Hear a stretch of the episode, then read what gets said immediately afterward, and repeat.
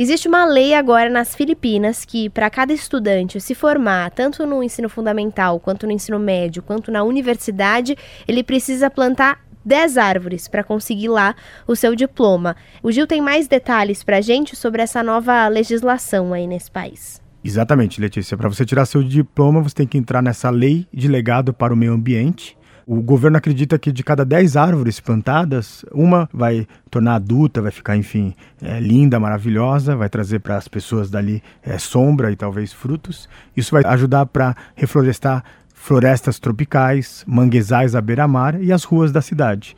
E ainda ali na Ásia, aconteceu um projeto do Alibaba junto com a Alipay. Nos últimos três anos, se você fizesse processos que têm consciência ecológica, você trocava por uma energia verde, né? uma moeda verde.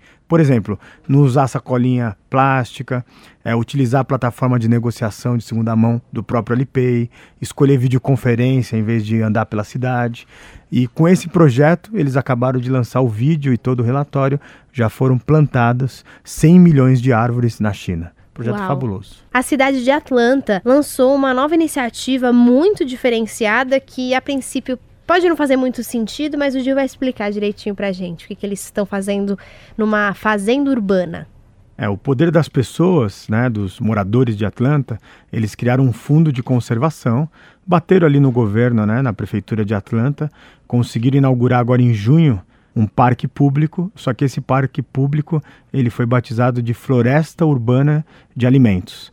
Ele é um esforço utilizando ali trabalho voluntário, aonde você vai ter um lugar para as pessoas poderem cultivar os seus próprios alimentos, uhum. desde tomates, vegetais. Já foi montada uma trilha comestível, por exemplo, tem 100 árvores frutíferas. Vão desde maçãs, figos e ameixas e você pode colher e comer na sua casa. E claro, além de colher, você tem que colaborar. Espero que isso chegue em, em todos os cantos do mundo.